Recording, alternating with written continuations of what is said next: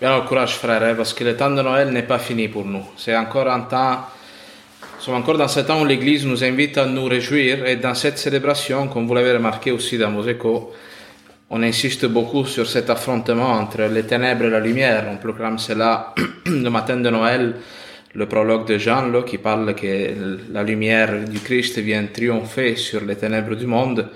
Et la première lecture d'aujourd'hui revient là-dessus.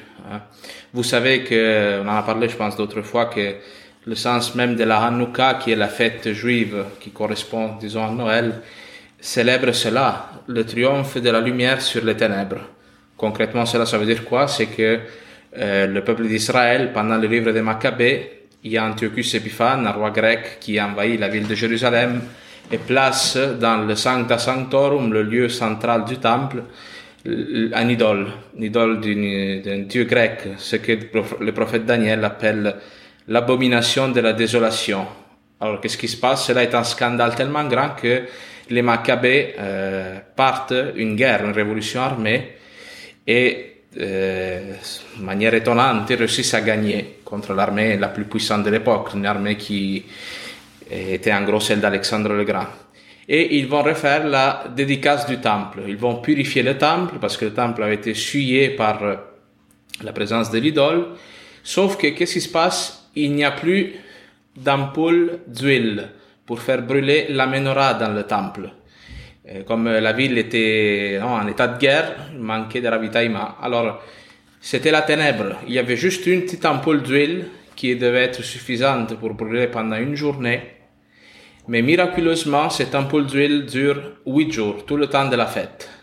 Alors, pourquoi je parle de cela? Parce que eh, le Christ, il vient toujours réaliser dans sa vie, dans sa venue dans le monde, ce que les festivités, les, les traditions orales juives préfiguraient. Alors voilà pourquoi euh, le Christ qui vient dans le monde non, est accompagné par cette lumière de l'étoile, qui brûle devant le Seigneur. Comme dans l'époque des Maccabées, si la présence de Dieu revient dans le temple par cette dédicace, de la même manière, Jésus-Christ s'incarne dans le monde, la présence de Dieu revient dans le monde, et cette présence est indiquée par cette lumière.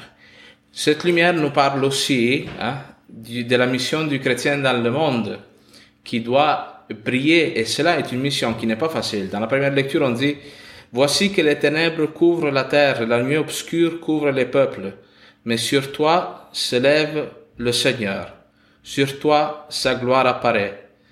Ça peut, ça peut sembler un peu paradoxal, non? Qu'au moment donné où la ténèbre devient la plus forte sur le monde, la lumière de Dieu brille le plus. Pour nous, c'est pas facile hein, d'être chrétien dans le monde où nous sommes parce que nous le voyons clairement. Le monde est sous l'emprise des ténèbres. Et comme nous sommes des êtres de relation, la ténèbre euh, avance. Tu. Nous sommes influencés par ce que notre société vit, par ce que nos voisins vivent, par ce que notre famille vit. Tu. Puis le fait d'avoir à brûler, hein, à, à éclairer le monde dans cette ténèbre qui est de plus en plus épaisse, devient de plus en plus difficile pour nous. Non, c'est de plus en plus, c'est de moins en moins naturel. Alors, ça demande vraiment que le Seigneur vienne raviver en nous cette lumière de la foi. Parce que la ténèbre, c'est nous, on n'alimente pas cette flamme de l'Esprit Saint en nous. La ténèbre prend le dessus. Si tu arrêtes de prier, même sans faire de gros péchés, tu sais, qu'est-ce qui se passe au bout de deux, trois jours? C'est que le zèle de l'amour pour Dieu dans ton cœur s'éteint.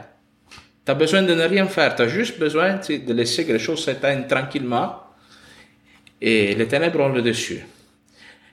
La bonne nouvelle, c'est que hein, le Seigneur est là pour alimenter cette flamme en nous. Et euh, l'étoile nous dit aussi quelque chose sur la mission de l'Église. Nous, tant de fois, on est un peu dans une attitude un peu euh, euh, d'activisme, non, de faire des choses, aller aux périphéries existentielles, allons chercher le monde. Ben, cette euh, fête nous dit exactement le contraire, parce que qui est allé chercher le roi mage Personne. Personne. Hein? Puis même dans la première lecture, c'est très clair. Voici tes fils qui reviennent vers toi, portés sur l'anche. Regarde-les, ils reviennent. Il dit va les chercher. Regarde-les, ils reviennent. Ils reviennent seuls. Alors, c'est pour cela qu'il est nécessaire que l'Église, qu'est-ce qu'elle doit faire? Elle doit continuer de briller de la sainteté de Dieu, en attendant que le monde vienne écœurer d'être dans les ténèbres, parce qu'on le voit, de plus en plus, la ténèbre se, se, révèle en tant que telle, en tant que ténèbre. Et l'avantage d'une ténèbre de plus en plus noire, là, tu sais, c'est quoi? C'est que quand il y a une petite lumière, cela brille de plus en plus, de plus en plus. C'est quand tu as un petit peu de lumière, quelqu'un allume une lampe, puis tu la vois moins, mais dans une pièce complètement noire, cette lumière-là brille avec plus de force. Alors, ça, c'est la mission que moi et toi, nous avons, frères et sœurs d'alimenter l'Esprit Saint en nous. Ne laisse pas que la lumière de la foi, de l'espérance s'éteigne dans ton cœur, parce qu'il y a un peuple qui va revenir. Quand est-ce que Dieu va ramener ce peuple? Nous ne le savons pas.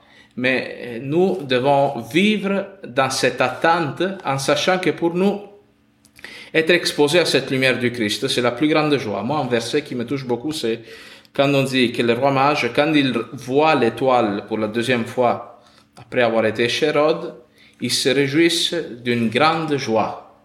Non, si tu y penses, qu'est-ce qui donne le plus de joie à ta vie? C'est quand tu vois le sens des choses qui se passent. Quand tu te sens aimé par Dieu. Puis que cet amour de Dieu, tu peux le traduire dans des actions concrètes qui ont lieu dans ta vie. Alors, le roi mageux, il goûte à ce bonheur de se savoir guidé par Dieu dans leur chemin. De la même manière, non, toi, tu sais, par la foi, que tu es en train de suivre la volonté de Dieu, que tu es guidé, que tu ne, cherches pas la volonté de Dieu et c'est erreur, que tu es dans un chemin où l'Église, l'Esprit Saint sont là pour te guider. Alors, euh, ne perds pas de vue le nord. Je dis cela parce qu'encore une fois, dans ce temps de pandémie, on le voit ce soir combien qu'on est là. C'est facile de se laisser éteindre, de, de, de, tomber dans les ténèbres, de, de, de rééteindre l'esprit. Non, non, le Seigneur est là et Gardons cet esprit-là parce que il y a l'église a un peu cette crèche là où euh, il y a Marie, il y a Joseph, il y a un paquet de bergers qui sont des, des pêcheurs, des pauvres, qui sont là pour accueillir ces rois mages quand ils arrivent. Nous, on est là à attendre que Dieu fasse une œuvre avec le monde.